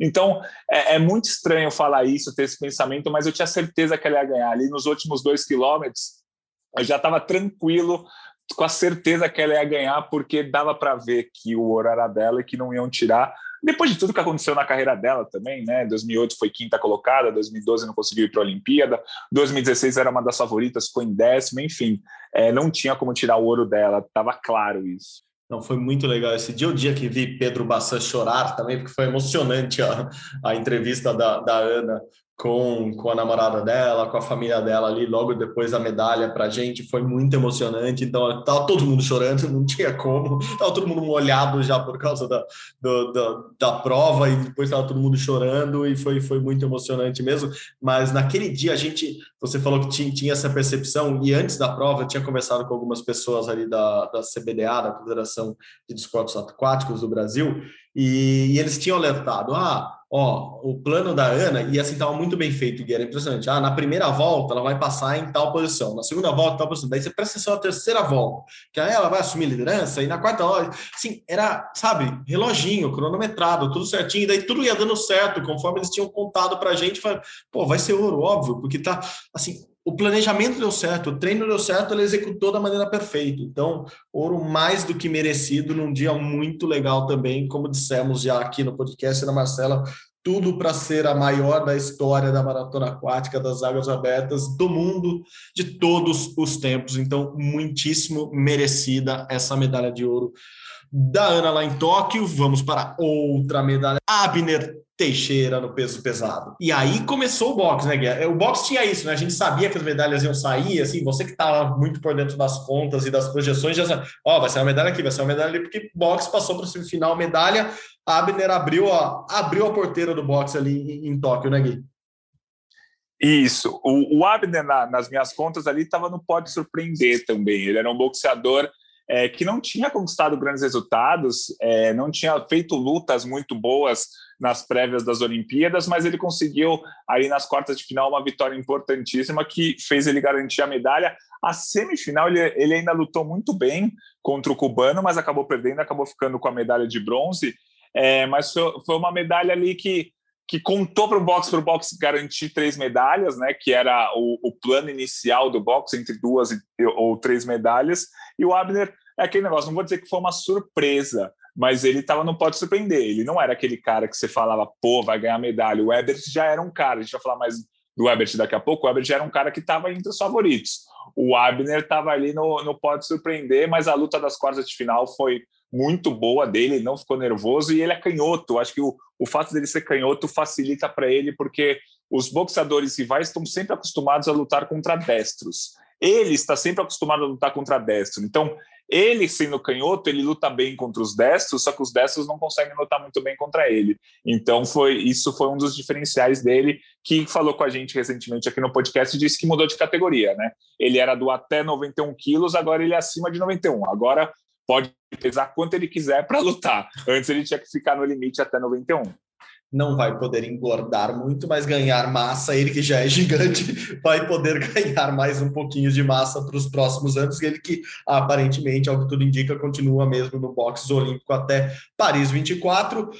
Outra medalha, daí a gente deu uma pausa, a gente está indo já para a reta final da Olimpíada, mas a gente deu uma pausa no skate e voltou com o skate, lembrou do skate um pouquinho mais para frente, meio de um monte de medalha, uma medalha muito mais do que prevista. Pedro Barros, prata no skate park. Então é isso, né, Gil? O Pedro já era desses que a gente esperava muito, porque ah, como Naidia no street já era um, um, um deus para muita gente esperava que ele ganhasse, ele não ganhou, criou-se essa expectativa em cima do Pedro, mas ele foi lá e conseguiu a prata dele, né? É isso, a gente esperava pelo menos uma medalha na, no parque masculino, que o Brasil tinha três grandes atletas. Tinha o Lucas Quintas, o, o Luizinho, que ficou, o Pedro Quintas, perdão, é, o Luizinho, que ficou em quarto, muito perto da medalha, e o, e o Pedro Barros, que levou a medalha de prata. Então, a gente assistiu aquela final do skate com a grande certeza que ia rolar uma medalha, indo muito bem, ia rolar duas. Quase rolou uma com o Luizinho, mas a do Pedro Barros já foi muito legal. Ele que é um ícone do skate, ele é uma referência, já tinha sido campeão mundial, é um cara do lifestyle mesmo, é um cara que cresceu com skate, já não é tão jovem, mas é um cara que vive o skate, é o lifestyle, é um dos cabeças ali do grupo de atletas, é quando tem reivindicação é ele que faz, quando uhum. tem que falar ele é o líder. Então foi mais uma medalha interessante, é essa medalha de prata. Foi muito legal ter visto o skate no pódio. O skate fechou a Olimpíada com três medalhas, que era o que eu até tinha projetado antes da Olimpíada começar. Mas eu achei que ia vir um ouro ali no street feminino. Não veio nenhum ouro, mas vieram três pratas, foi um resultado muito bom. O skate logo na estreia ganhar três medalhas, foi bem legal isso aí. Nossa, bom demais, bom demais mesmo. E veio uma medalha que não era surpreendente, que a gente esperava, mas que era para consagrar um atleta que com certeza foi merecidamente eleito o melhor do ano no Prêmio Brasil Olímpico. Isaquias Queiroz, canoagem velocidade C1 mil metros. Isaquias Queiroz é ouro! Isaquias Queiroz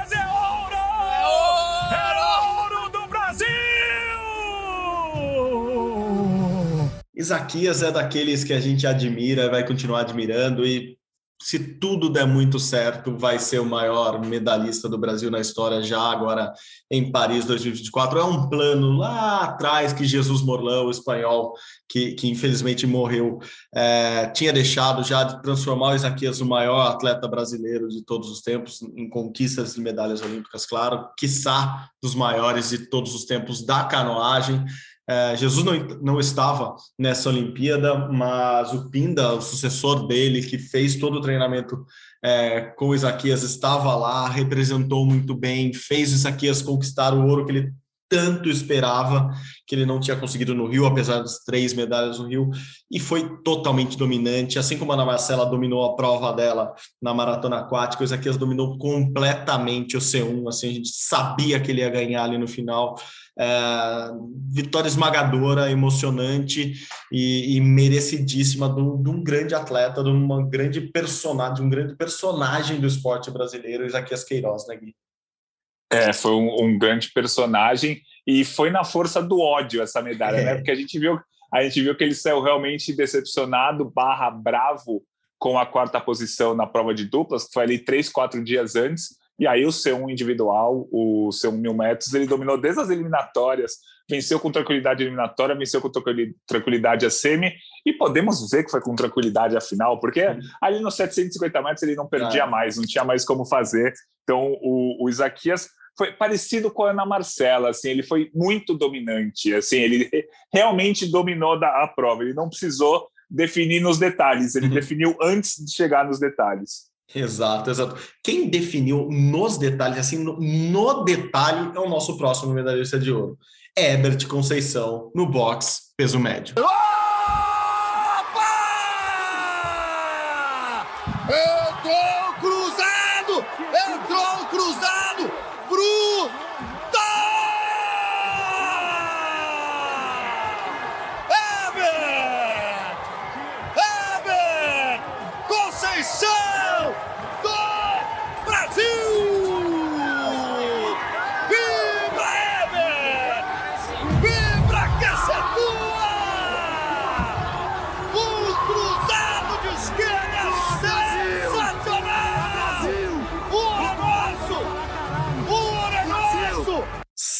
Isaquias a gente estava esperando e rolou aquele, olha lá, tá conquistando, foi aquele gol que a gente vibrou já que estava saindo, o Herbert foi aquele gol do nada, assim, que você não esperava sair um, um chutaço, ou no melhor, saiu um cruzaço, um cruzado no ângulo, e ele conquistou o ouro. Esse, com certeza, o título de ouro mais impressionante da Olimpíada no, naquele, naquele momento no boxe, né, Gui? É, foi. O Herbert chegou como candidato até favorito ao pódio, ele tinha sido bronze no Mundial de 2019, mas realmente ele não era exatamente favorito ao ouro. Foi, foi uma medalha de ouro. O ouro foi de uma forma surpreendente, até porque ele estava perdendo a final para o ucraniano, né? O Alexander Kisniak, que não perdia uma luta desde 2016 e não estava perdendo a luta. O ucraniano venceu os dois primeiros rounds, todos os árbitros estavam dando 20 a 18.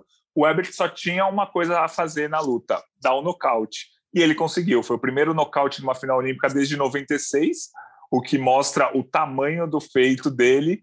É, e aí, tanto que a gente até falou recentemente, ele vai se profissionalizar, não deve disputar a Olimpíada 2024, não deve fazer esse próximo ciclo olímpico, porque ele vai para o boxe profissional, mas é, é uma atitude natural, depois do que ele fez nas Olimpíadas, era muito provável que isso já fosse acontecer.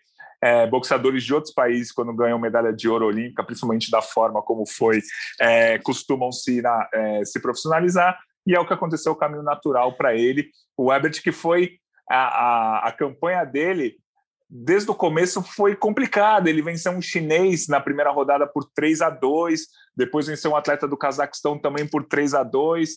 Aí a semifinal contra o, o russo foi uma semifinal convincente, foi 4 a 1, 4 a 1 que a gente viu com tranquilidade que ele venceu, e essa decisão dessa forma que foi com o nocaute é, espetacular. Então, o ouro do Ebert marcante para o boxe brasileiro, para o esporte brasileiro.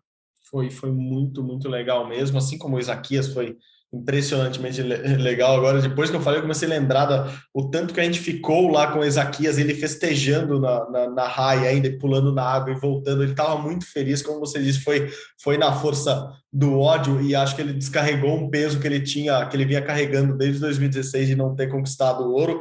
O Everton, infelizmente, a gente imagina não vai poder disputar o biolímpico nas próximas Olimpíadas, mas continuamos aqui na torcida por ele no profissionalismo. O profissional Isaquias sim estará lá, quem sabe, no, no, no Rio Sena, é, se tudo for confirmado, as provas de canoagem serão no Rio Sena. Então, Isaquias tentando mais duas medalhas em 2024 lá em Paris. Quem também agora criou essa tradição e vai disputar mais uma medalha, com certeza, e vai começar a criar essa pressão para ganhar o ouro em toda a Olimpíada é a seleção brasileira de futebol masculino. Os meninos foram ouro novamente em Tóquio. O futebol fez uma grande final com a Espanha, teve aquela polêmica depois do uniforme, sempre deu, deu aquela manchadinha ali na comemoração, mas era o que era o que a gente esperava, era o que você esperava, acho que era o que todo mundo esperava essa final Brasil-Espanha no futebol masculino, porque dentre todas as limitações do sub-23, dos profissionais que foram, quem ia liberar por causa de Covid ou não, eram as melhores seleções que estavam lá, né, Gui? Isso, isso. O, o Brasil foi. A campanha do Brasil foi meio não foi aos trancos e barrancos, mas assim, não estava jogando tão bem na primeira fase, apesar de ter vencido a Alemanha, a Alemanha que no fim acabou nem se classificando para a próxima fase. É, depois empatou 0 a 0 com Costa do Marfim num jogo modorrento, aí fez 3 a 1 na Arábia Saudita, um 3 a 1 meio sofrido, que só veio aos 40 do segundo tempo a vitória.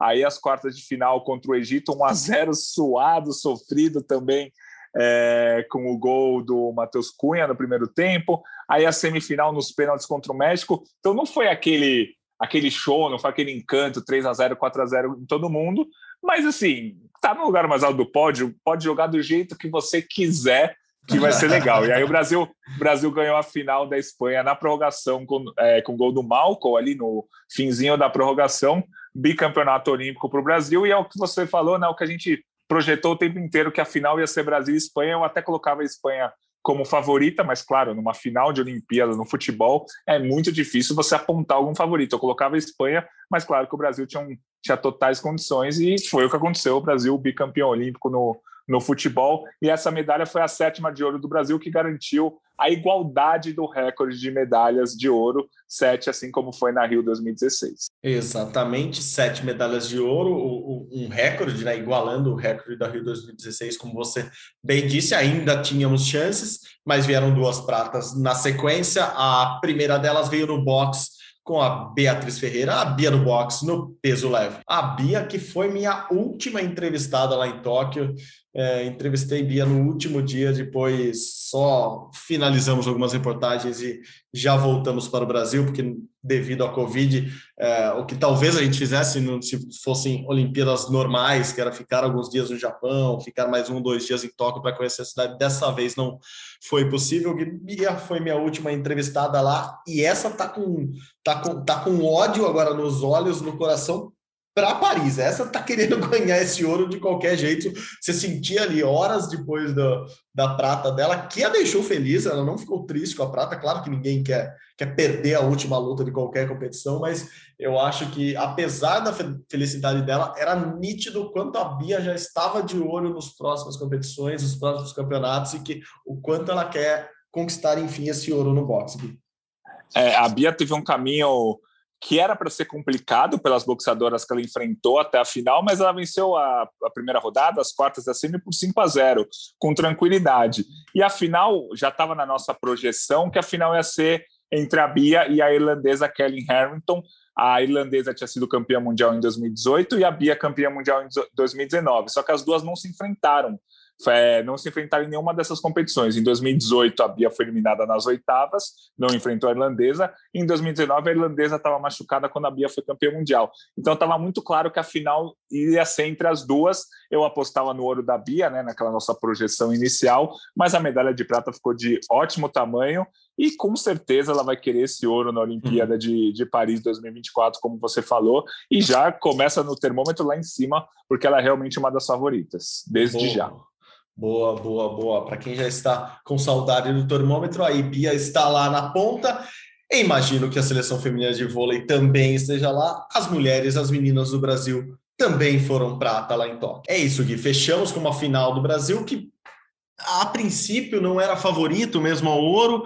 É, triste sempre perder a final, mas eu acho que todas elas saíram com, com uma sensação muito bonita ali, muito, muito emocionante de conquistamos a medalha de, ouro, de, de, prata, não perdemos a medalha de ouro. Acho que o vôlei feminino do Brasil deixou essa lição para a gente lá em Tóquio, né? É, eu acho que a, a, chave virou. Eu não colocava o Brasil como favorito antes das Olimpíadas. Eu via a Sérvia, Estados Unidos e China como os três melhores times, e o Brasil e a Itália ali brigando para ser a tal da quarta força, pelo menos antes da Olimpíada. Eu acho que o jogo que virou foi ali na primeira fase, na quarta rodada, que o Brasil ganhou da Sérvia. A Sérvia, que era cotada, era campeã mundial, era cotada como uma das, uma das favoritas da medalha. O Brasil ganha da Sérvia e passa em primeiro da chave. Aí embala, né? Aí, mesmo nas quartas de final, pegando a Rússia, que é um time tradicional, só que não era forte, né? Eu falei agora de cinco países favoritos, a Rússia não estava entre os cinco favoritos, então o Brasil venceu a Rússia nas quartas de final e teve uma certa sorte de pegar na semifinal a Coreia do Sul, que também não estava entre os favoritos. Então, o Brasil, por ter ficado em primeiro lá, por ter vencido a Sérvia de uma forma surpreendente lá no começo da primeira fase, garantiu um caminho nas quartas de final e na semifinal um pouco mais tranquilo. Tanto que a outra semifinal foi entre Sérvia e Estados Unidos, que para mim seria é, o jogo que seria a final é, da Olimpíada, ou Sérvia e Estados Unidos, ou talvez a China chegando. Mas o Brasil pegou uma chave mais fácil por mérito próprio, por ter feito uma primeira fase muito bom. Aí na final não tinha o que fazer, os Estados Unidos realmente estava um, dois degraus acima do Brasil, mas a prata foi realmente espetacular e eu que as, as próprias jogadoras mostraram depois no pódio, entrevistas, tristes com a derrota, mas felizes com a prata, que foi algo, uma conquista muito grande, principalmente porque o vôlei do Brasil não tinha levado nenhuma medalha até então lá em Tóquio. Perfeito, assim o Brasil terminou com sete ouros, seis pratas, e oito bronzes, 21 medalhas no total, como a gente disse, o recorde. É, como eu, eu, brincando com, com um dirigente do COB é, esses dias, falei: pô, o Brasil, agora a próxima Olimpíada, tô, tô achando que tá com cheiro de 22 medalhas. Né? Daí ele falou assim: Pode ser, sabe que é uma boa? Porque a gente vai fazendo o recorde naquele estilo Búbica, vai batendo 20 medalhas no Rio, 21 em Tóquio. Se você ganha 30 medalhas agora, você vai demorar anos, muitas Olimpíadas para bater de novo. Então, 22 medalhas na França pode ser uma boa projeção é, para a gente ter. Foram 21 agora em Tóquio, que é um recorde, foi um desempenho espetacular mesmo, muito bom do Brasil. Nós, nós dois, voltamos, eu e Gui nos despedimos de Tóquio, mas os jogos continuaram lá, semanas depois ocorreram as Paralimpíadas e a gente também estava aqui no Rumo ao Pódio, assim. Se o ser mais curto vai fazer com que alguns atletas é permaneçam aí, insistam em mais uma, mais uma Paralimpíada, tentem né, mais, mais uma vaga. É, já comentei aqui o Tenório, por exemplo, com 50 anos, falou que vai esticar, que, vai, que não vai se aposentar agora. E, e é isso, a gente já está com uma seleção bastante diversificada, né? E a delegação tinha muito atleta jovem, né? Tem muito, muitos atletas jovens, então eu acho que a gente vai ver um crescimento aí.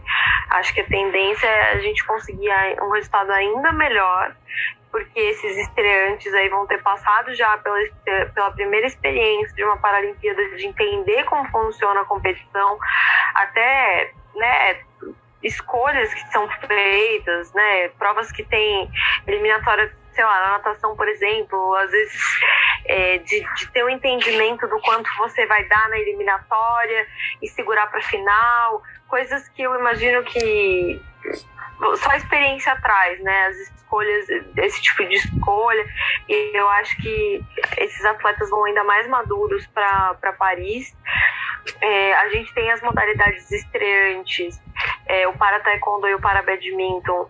O para taekwondo terminou em primeiro lugar, né, com três medalhas, uma de cada cor, uma de ouro, uma de bronze, uma de prata. E o badminton chegou até a disputa pelo bronze, o Vitor Tavares.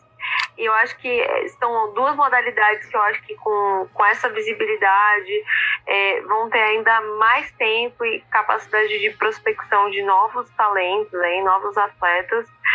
É, no caso do para taekwondo, por exemplo, o Rodrigo Fela, que é o técnico da, da seleção, comentou com a gente assim, o trabalho realmente começou a ser feito, de fato, focando nos jogos em 2017. Então, assim, é foi muito curto, já com um resultado tão expressivo, né? Então, eu acho que a tendência aí, eu não vou falar em números, porque quem sabe de números é o Gui, mas toda a movimentação é, é para que a gente tenha um resultado ainda melhor. É, o CPB acaba adotando uma postura, digamos, conservadora, inclusive agora, de colocar o top 10, né? Não colocou um, um, número específico, um local específico ali no quadro de medalhas, colocou o top 10, ficou agora com a sétima posição, mas eu acho que no Rio a tendência é a gente ficar no Rio, olha, voltei no Rio de Janeiro, gente. A tendência é ficar lá em Paris ainda melhor colocada. Gui, deixo com você esse resumo das Paralimpíadas. Você, um estudioso olímpico que também é um estudioso paraolímpico agora. É, para mim foi muito emocionante fazer o, o monopólio diário aqui. É, eu falei com vocês na época e vocês devem ter percebido muito bem a minha emoção com, com, com os jogos, por tudo que passou, e acho que encerrava, enfim, ali um ciclo, esse ciclo de Tóquio que foi tão difícil é, depois de 2019 muito acelerado, que a gente fez muita coisa, e estava corrido, e 20, de repente tudo parou, e a, e a pandemia, de repente o adiamento de tudo, e 21 complicado, mesmo assim fomos para o Japão, voltamos e ainda fizemos essa Paralimpíada daqui. Queria que você comentasse, o desempenho do Brasil também foi muito bom, é, para mim ficou muito a lição, muito as lições, e, e, e o desempenho espetacular do Brasil. Gui, conto com o teu resumo agora. É, o Brasil ficou em, em, sétimo lugar no quadro de medalhas, foram 22 ouros, superou o recorde que era de 21 ouros, então o Brasil fez 22 ouros, 20 pratas, 30 bronzes, 72 medalhas no total. Então o Brasil superou o recorde de ouros, igualou o recorde de medalhas, 72 medalhas, que era o recorde anterior, igualou a melhor posição na história, sétima posição no quadro de medalhas. Então a gente pode falar que é a melhor campanha da história por conta dos 22 ouros e por conta de, desses recordes igualados que, que a gente falou. É, foi muito legal, porque o Brasil não dependeu é, nas últimas Olimpíadas, o Brasil dependia muito de Daniel Dias e André Brasil, que são dois nadadores, cada um conquistava em cada Olimpíada cinco, seis, sete medalhas. O Brasil não dependeu deles, o Daniel Dias foi, a gente comentou muito dele por aqui, ele, entre aspas, bem entre aspas, levou só três medalhas. É, o André Brasil nem conseguiu disputar as Paralimpíadas, né? A gente já comentou também aqui o que aconteceu com ele, mas o Brasil terminou na natação com 23 medalhas. Então o Brasil deixou de depender desses dois atletas. Então, o atletismo e a natação com oito ouros cada foram destaques, e o Brasil levou medalha em 15 esportes, o que é um recorde também absoluto. Algumas medalhas inéditas, outras medalhas repetidas, mas, pô, medalhar em 15 esportes, na Paralimpíada são só 22, o Brasil foi representado em 20, então foi muito legal. Então, só para resumir aqui, atletismo, natação, para canoagem, judô, taekwondo, levantamento de peso, goalball, futebol de 5, tênis de mesa e pismo, esgrima, bote, remo e vôlei sentado. Na verdade, são 14 esportes, não são 15, mas de qualquer forma é o recorde histórico é, do Brasil, que se manteve sempre entre os primeiros do quadro de medalhas. Teve um crescimento muito bom feminino, foram sete medalhas de ouro com as mulheres, destaque para Maria Carol Santiago. As mulheres levaram 27 medalhas, também recorde histórico para elas. Então, foi uma Paralimpíada bem positiva em termos de resultados para o Brasil, resultados históricos e resultados que deixam a gente com gostinho de quero mais para Paris 2024.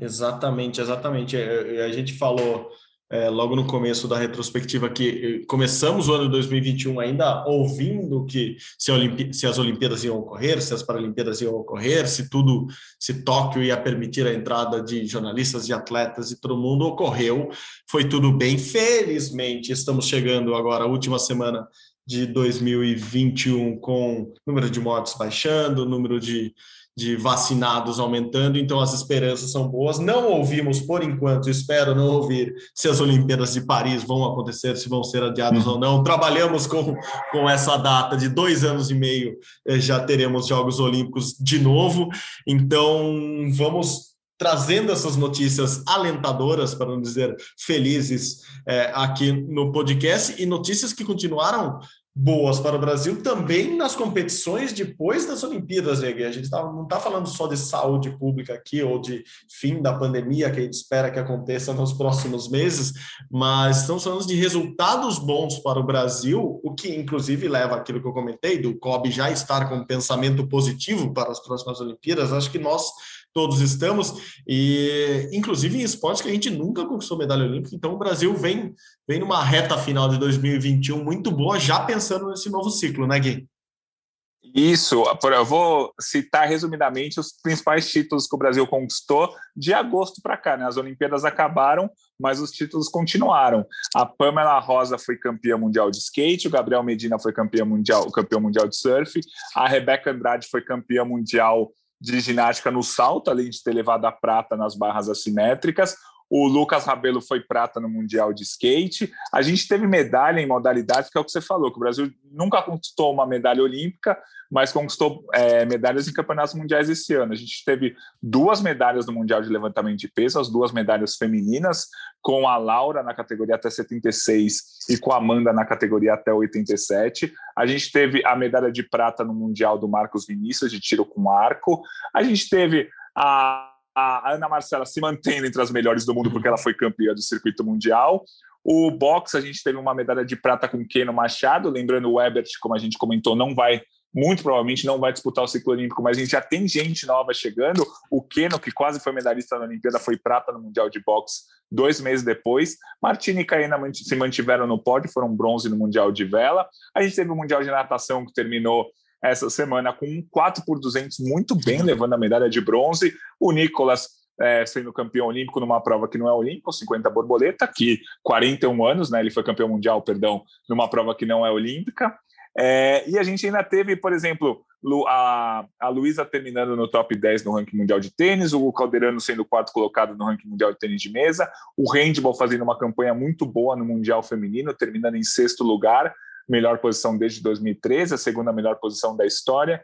Enfim, é, as Olimpíadas acabaram, mas o Brasil seguiu conseguindo muitos resultados. O Brasil, se pegar as categorias de base, teve medalha no Mundial de Levantamento de Peso de Base, teve medalha no Mundial de Judô de Base e liderou os Jogos Pan-Americanos Júnior, é, que foi um evento com que o Brasil levou mais de 300 atletas tal, e liderou o quadro de medalhas.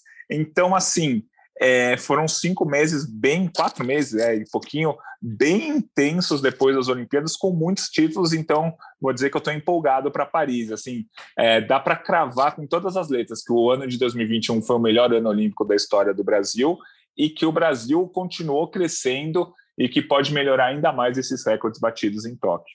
Nossa, perfeito, perfeito. Belo resumo. Se, se, se a retrospectiva do ano é, merecia ser positiva, acho que esse seu resumo final aqui é, é, é, o que dá mais esperança ainda para que 2022 seja ainda melhor. Claro que não tem Olimpíada, não tem como fazer esse parâmetro, mas temos uma perspectiva de um ano muito bom dentro das quadras, das pistas, das piscinas. Temos muitos atletas é, despontando, então temos atletas jovens que a gente vai acompanhar muito de perto neste ano de 2022, mas esses detalhes a gente deixa para o primeiro programa do ano que vem, o primeiro programa de 2022. A gente faz a nossa perspectiva com o calendário olímpico, o calendário dos esportes, dos mundiais de esportes olímpicos é, do ano que vem. Esse ano vai se encerrando por aqui. A gente também vai se encerrando muito agradecido, muito envaidecido com todos os elogios que, obviamente, abastecem nossos egos, né, Gui? A gente recebeu muito,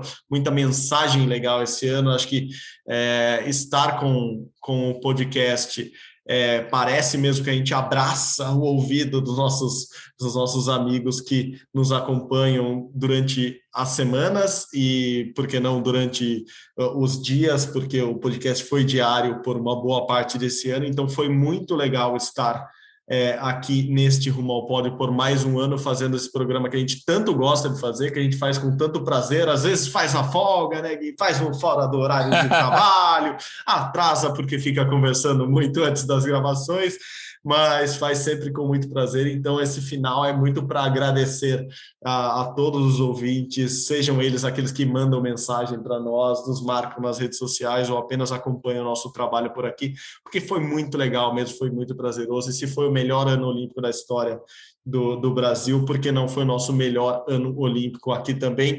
Que 2022 seja melhor, que 2023 seja ainda melhor e 2024, então, nem se fala que seja espetacular, que Paris seja mesmo uma grande festa. Já falei isso para ele, já falei isso para outros amigos, para pessoas próximas. Para mim, a grande revelação do ano, o grande homem do ano, medalha de ouro para mim do ano é Guilherme Costa.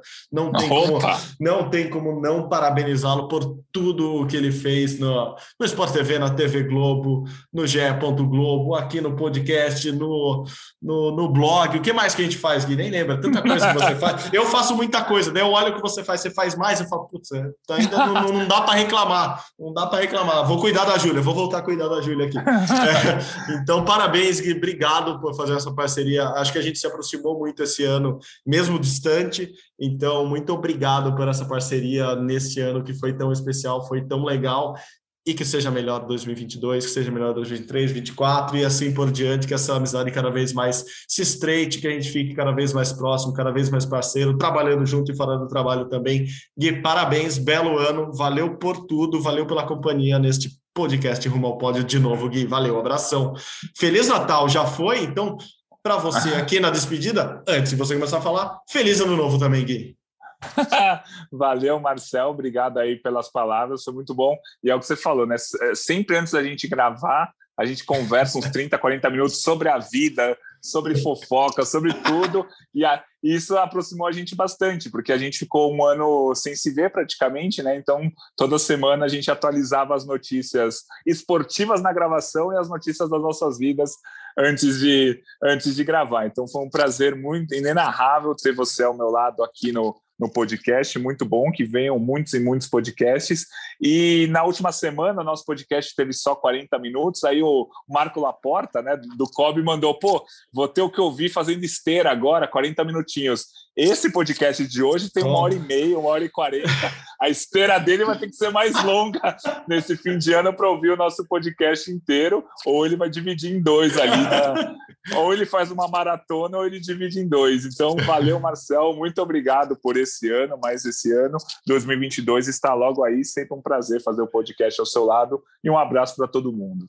Valeu, valeu. É, é isso. Semana que vem, primeira semana de janeiro, já tem novo podcast aqui no ar. O Esporte Olímpico Olímpico não para, então a gente também não para. Laporta, vice-presidente do COB, grande abraço, chefe de missão do Brasil em Tóquio, chefe de missão do Brasil em tantas outras competições agora.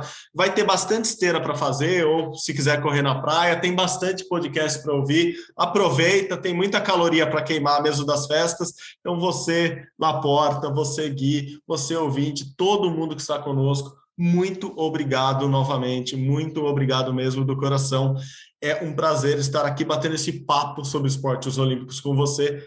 Como vocês sabem, Rumo ao Pódio é uma produção, uma criação minha e do Guilherme Costa. Tem edição de muita gente legal. O Portugal, o Pedro Suaide, o Maurício Mota, o Bruno Mesquita, o Luiz Fernando Filho, a Raira Rondon. Muita gente passou o ano editando a gente aqui, ouvindo a gente e, e corrigindo nossos errinhos durante o podcast. Se bem que a gente deixa passar quase todos, então obrigado a eles por deixarem passar os nossos erros também aqui. Então, um abraço a todos da edição.